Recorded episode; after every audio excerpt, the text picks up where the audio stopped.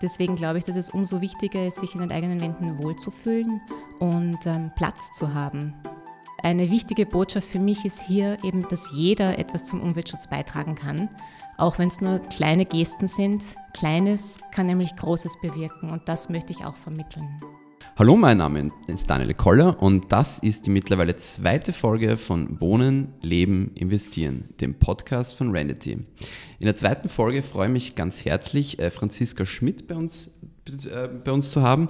Franziska Schmidt ist Aufräumcoach und ja, vielen herzlichen Dank, dass Sie heute gekommen sind. Vielen Dank für die Einladung. Wenn, man sich, wenn Sie sich vielleicht ganz kurz vorstellen könnten, ähm, ja, vielleicht auch ein bisschen Ihre Laufbahn und wie es jetzt eigentlich dazu gekommen ist, dass Sie äh, Aufräumcoach wurden.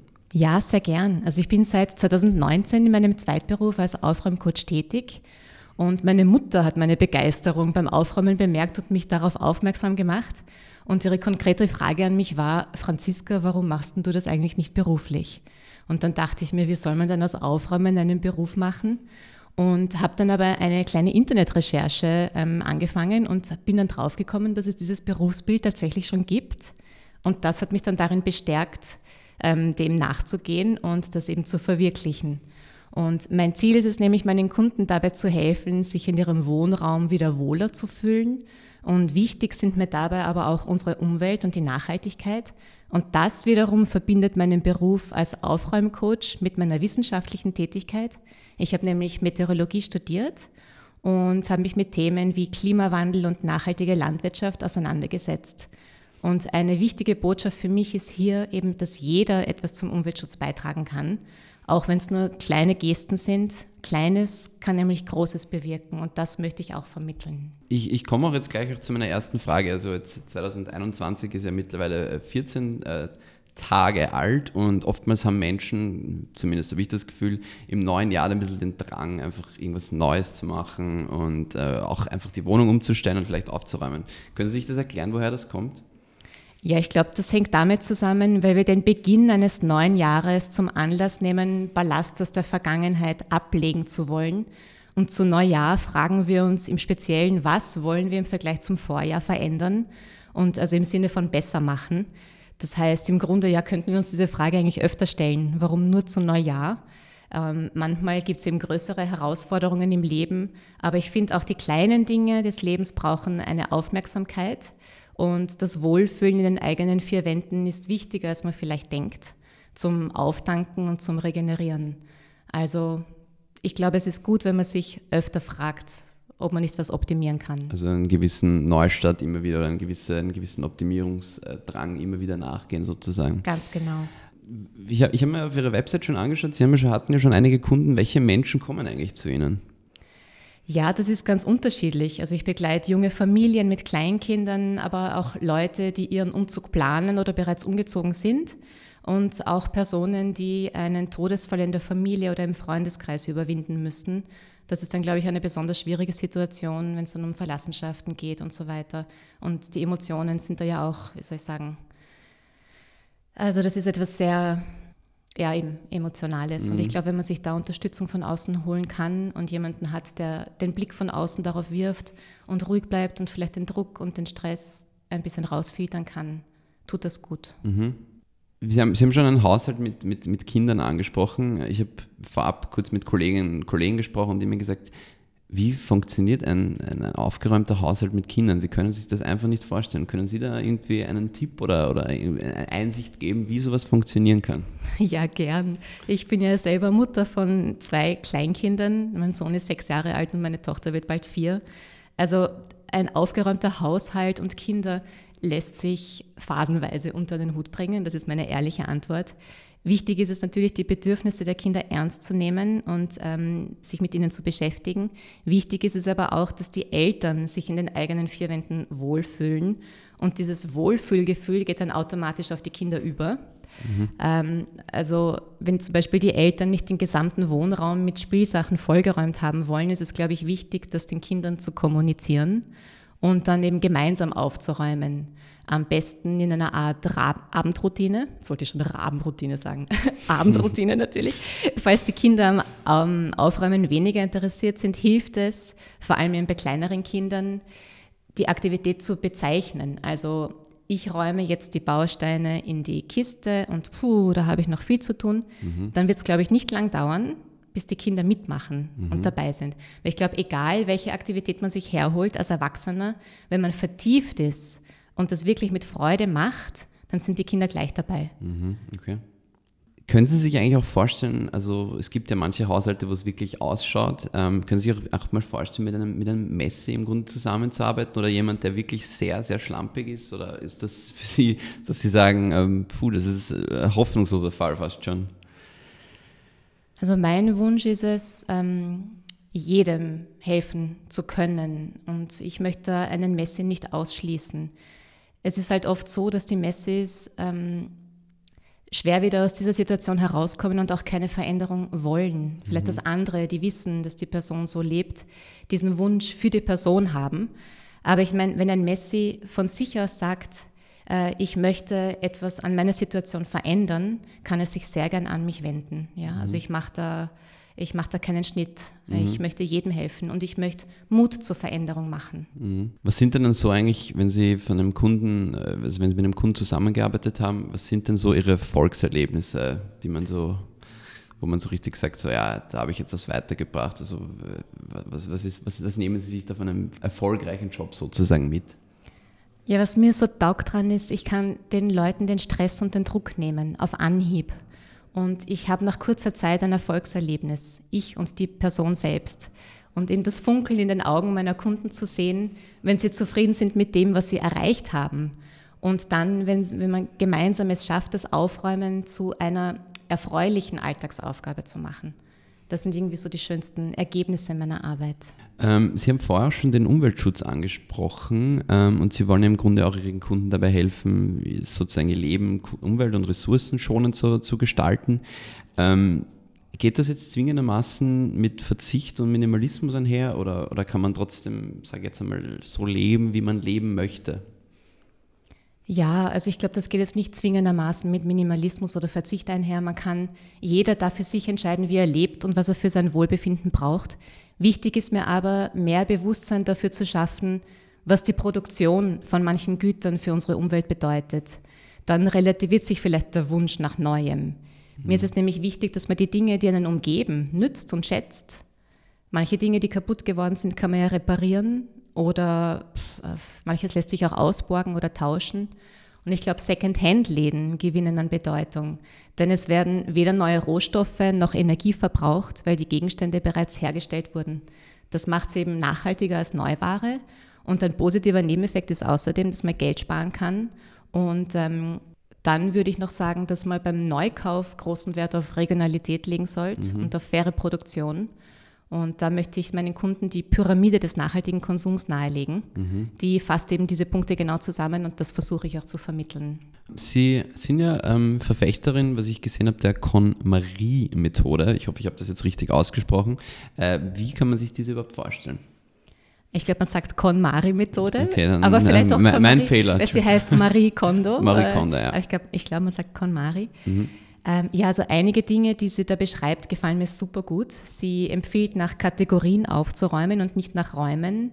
Und die Kategorien sind dann die erste eben Kleidung, gefolgt von Büchern, gefolgt von Dokumenten und Papier, dann Kleinkram und zum Schluss erst die Erinnerungsstücke. Mhm. Und ich glaube, ein großer Vorteil dieser Methode ist es, dass man nach Zusammentragen der ganzen Dinge aus einer Kategorie, aus den diversen Räumen sieht, was man alles besitzt. Mhm. Und da erst mal einen besseren Überblick bekommt. Und ein weiterer Vorteil ist es, dass man den Prozess des Aussortierens schneller lernt weil also Kleidung und Bücher hat wahrscheinlich jeder zu viel und sich von Erinnerungsstücken zu trennen ist natürlich schwieriger. Aber mhm. dann hat man schon ein bisschen eine Routine im Aussortieren und schafft das auch leichter.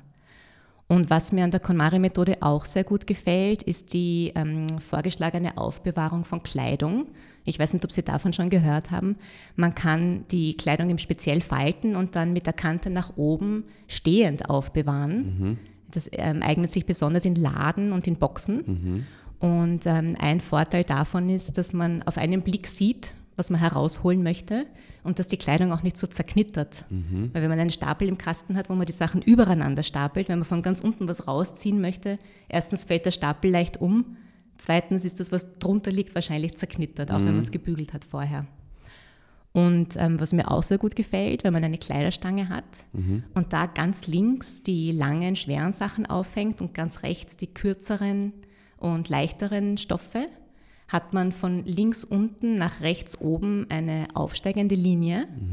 Und wenn man dann die Kastentür öffnet, meint Marie Kondo, würde das etwas Positives bewirken. Okay. Und mancher möge vielleicht glauben, naja, so ein Schwachsinn.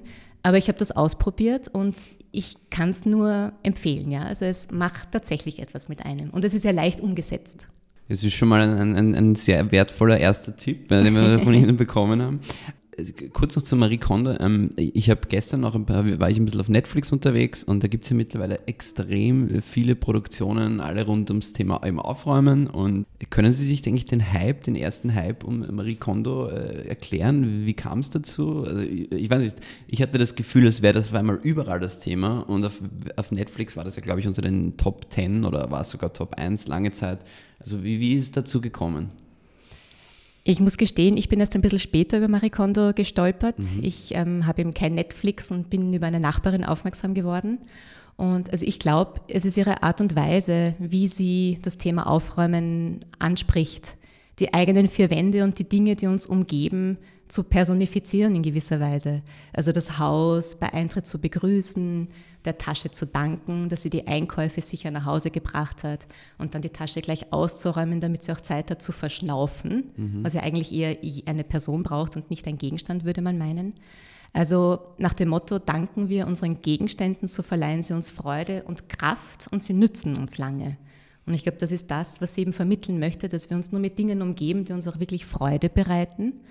Und ähm, also da glimmert es dann vielleicht in, äh, bei den Leuten und sie denken sich ja eigentlich, sie hat recht. Warum soll ich mich dazu ähm, bunkern mit Dingen, die mir eigentlich keine Freude bereiten? Weg mit den Dingen, die ich nicht mehr mag. Und warum den Dingen nicht die Chance geben, in einem Haushalt zu landen, wo sie gebraucht werden und Freude bereiten? Und ich glaube außerdem, dass der Wunsch nach mehr Raum von jedermann verspürt wird, also vor allem in Corona-Zeiten. Eine größere Wohnung oder gar ein Haus ist meist eine große finanzielle Herausforderung. Und einfacher ist es sicher, mittels Aufräumprozess die Dinge auszusortieren, weil auf diese Art und Weise schafft man sich auch wieder mehr Raum. Und das ist kostenmäßig sicher günstiger. Gibt es neben dieser Methode eigentlich noch andere Methoden, ähm, die Sie, von denen Sie ein Fan sind oder die Sie empfehlen können? Ja, also die Marie Kondo, die empfiehlt ja eben in relativ kurzer Zeit den gesamten Wohnraum aufzuräumen. Und äh, ich finde, man kann auch klein anfangen. Also zum Beispiel sich ein Eck am Boden vornehmen oder eine Lade oder ein Kastenfach. Wichtig ist, also bei egal welcher Methode, auch bei der Marie Kondo, dass man sozusagen drei Kisten herrichtet und dass man aussortiert nach, was möchte ich behalten und was bekommt dann seinen fixen Platz, was möchte ich verschenken oder verkaufen und was kann weggeworfen werden. Und ähm, also die Dinge, die dann wegkommen sollen, sollten zeitnah den Haushalt verlassen. Der Blöd ist es dann, wenn man lauter Kisten herumstehen hat, äh, die eigentlich weg sollen und die dann wieder den Weg versperren. Und ähm, ich glaube, es ist dann so, wenn man klein beginnt und dann bald ein Erfolgserlebnis hat, dann motiviert das sehr zum Weitermachen. Und ich glaube, wichtig ist es auch, dass man auf eine Belohnung nicht vergisst. Das hat man sich verdient, dass man sich einfach was Gutes tut, wenn man einen Bereich geschafft hat. Und wie könnte diese Belohnung aussehen oder was kann man sich da, wie kann man sich da selber belohnen? Naja, sich einfach was Gutes tun, was auch immer das jetzt ist. Also entweder eine Kleinigkeit naschen oder meinetwegen auch was Größeres. oder weiß nicht, ein feines Bad oder wenn es dann ja wieder möglicher ist, ähm, sich mit Freunden treffen. Im Freien geht es ja, glaube ich, wenn man Distanz hält. Ja. Sich eine kleine Auszeit gönnen, ja, von, von den Alltagsroutinen. Jetzt haben wir, haben wir die ganze Zeit sehr theoretisch gesprochen. Ähm, wenn ich Sie jetzt äh, buche, wie, wie, wie kann man das, sich das gemeinsam, die Arbeit mit Ihnen, oder wie, wie kann man sich das gemeinsam mit Ihnen vorstellen? Ja, also ich würde zu Ihnen nach Hause kommen und Sie würden mir dann mal Ihren Wohnraum zeigen und mir halt erzählen, was Sie so stört und was Sie vor allem am meisten stört. Und dann würde ich, würde ich einfach mit Ihnen da anfangen. Ja? Also ich würde dann Fragen stellen und dann ja, würden, würden wir es gemeinsam anpacken. Wie hat denn eigentlich Corona Ihre, Ihre Arbeit als Aufräumcoach äh, beeinflusst? Also kann man da aktuell Kundenbesuche machen? Ist das möglich? Oder kann man das auch, kann man sie auch per Remote äh, sozusagen buchen? Oder wie, wie kann man sich das vorstellen? Ja, also auf der einen Seite hatte ich tatsächlich Auftragsverluste. Ich biete seit Corona auch Online-Beratung an, wobei das noch nicht so gut angenommen wird. Aber ich glaube, auf der anderen Seite bemerke ich, dass die Menschen durch ihre vermehrte Zeit zu Hause den Wunsch nach mehr Ordnung und Struktur äußern mhm. und auch den Mut haben, professionelle Hilfe anzunehmen. Also sie müssen nicht alles alleine schaffen. Ja? Ich glaube, mhm. das ist ähm, wesentlich zu wissen, mhm. gerade wenn der Alltag so dicht ist. Und dass es da eben professionelle Unterstützung gibt. Ich glaube, das erfahren jetzt mehr und mehr Leute. Ja. Denken Sie, also wir sind ja momentan alle, sage jetzt einmal, oder viele sind recht viel daheim, also im Homeoffice oder schauen generell, dass sie weniger draußen sind, weniger unter Leuten sind aufgrund der Pandemie. Glauben Sie, dass das eigentlich langwierige Auswirkungen hat auf die Art und Weise, wie wir leben? Also gibt es wieder so eine Renaissance zum eigenen Wohnraum zurück oder, oder, oder wie, wie kann man sich das vorstellen? Also ich glaube auf jeden Fall, dass der Wohnraum, der eigene Wohnraum an Bedeutung gewinnt, weil im Vergleich zu vor der Corona-Zeit eben der Klassiker, man geht ins Büro, man trifft sich danach vielleicht noch mit Freunden und geht dann noch Abendessen oder so, das fällt ja alles weg. Also ich glaube, dass jetzt heißt es eben alles unter, zu Hause unter Dach und Fach zu kriegen mhm. und unsere ständige Umgebung ist eigentlich das eigene Zuhause. Das heißt, Dinge, die einen zuvor gestört haben, sind eventuell in den Hintergrund gerückt weil die aktive Zeit zu Hause knapp war und man darüber hinwegsehen konnte. Deswegen glaube ich, dass es umso wichtiger ist, sich in den eigenen Wänden wohlzufühlen und ähm, Platz zu haben für die Arbeit und für die Freizeit. Hm. Und ich denke eben, dass der Wille nach einem ordentlicheren Zuhause in vielen Haushalten gestiegen ist und der Wille nach Veränderung. Ja, da sind wir jetzt eigentlich dann fast schon am Ende von dem Gespräch angekommen. Hätten Sie vielleicht für unsere Zuhörerinnen und Zuhörer so drei Tipps, die Sie sofort im Grunde jetzt ohne Ihre Dienste ähm, um oder anwenden könnten? Ja, natürlich. Mhm. Also ich glaube, eine große Frage ist oft, wie man anfangen soll, weil oft ist so, dass man einfach überfordert ist oder egal, wo man hinschaut, ähm, man weiß eben nicht, wie man anfangen soll. Und ich glaube, wenn man dann da beginnt, wo man zuletzt etwas gesucht und nicht gefunden hat, mhm. wäre das ein guter Ansatz. Und dass man dann an dieser Stelle, wo man eben nichts gefunden hat, das Eck oder die Lade oder das Kastenfach, wie auch immer, sich hernimmt und nach dieser Drei-Kisten-Methode vorgeht, also drei Stapel macht mhm. und sich aber durch die vor, also die Unordnung, die da entsteht, nicht entmutigen lässt. Weil natürlich, wenn man Dinge herausräumt, liegt dann wieder mehr herum als mhm. zuvor. Es ist dann nur vorübergehend. Und ähm, dass man den Dingen, die man behalten möchte, nach Sichtung einen fixen Platz gibt das ist ganz wichtig. Und wenn man etwas verwendet hat und nicht mehr braucht, an diesen Ort zurückräumt. Und dann möchte ich nochmal eben diesen Punkt Nachhaltigkeit erwähnen, mhm. bevor man etwas Neues anschafft, dass man sich halt überlegt, ob man die, das Ding, was man vielleicht weggeben möchte oder ersetzen möchte, nicht reparieren kann oder ob man es nicht ähm, ausborgen kann irgendwo und dass man halt beim Neukauf ja auf Umweltgütesiegel achtet, weil wir haben ja nur diese eine Welt. Das ist ein sehr schöner Schlusssatz. Ähm, ich bedanke mich ganz herzlich bei Ihnen für das Gespräch. Ähm, sollte man ähm, Franziska Schmid äh, buchen wollen als Aufräumcoach, dann kann man einfach auf aufräumen.at gehen. Das ist ihre Webseite. Und ja, ich hoffe, dass Sie in nächster Zeit vermehrt wieder Menschen äh, sozusagen glücklich machen können hinsichtlich ihrer Wohnsituation. Und ja, ich bedanke mich ganz herzlich bei Ihnen für das Gespräch. Vielen herzlichen Dank für die liebe Einladung. Dankeschön. Das war die zweite Folge von Wohnen, Leben, Investieren. Die nächste Folge gibt es wieder in zwei äh, Wochen. Sollte bis dahin Feedback von eurer Seite kommen, dann könnt ihr euch jederzeit bei mir melden, bei daniel.koller at randity.com. Bis dahin wünsche ich noch eine wunderschöne Wochen.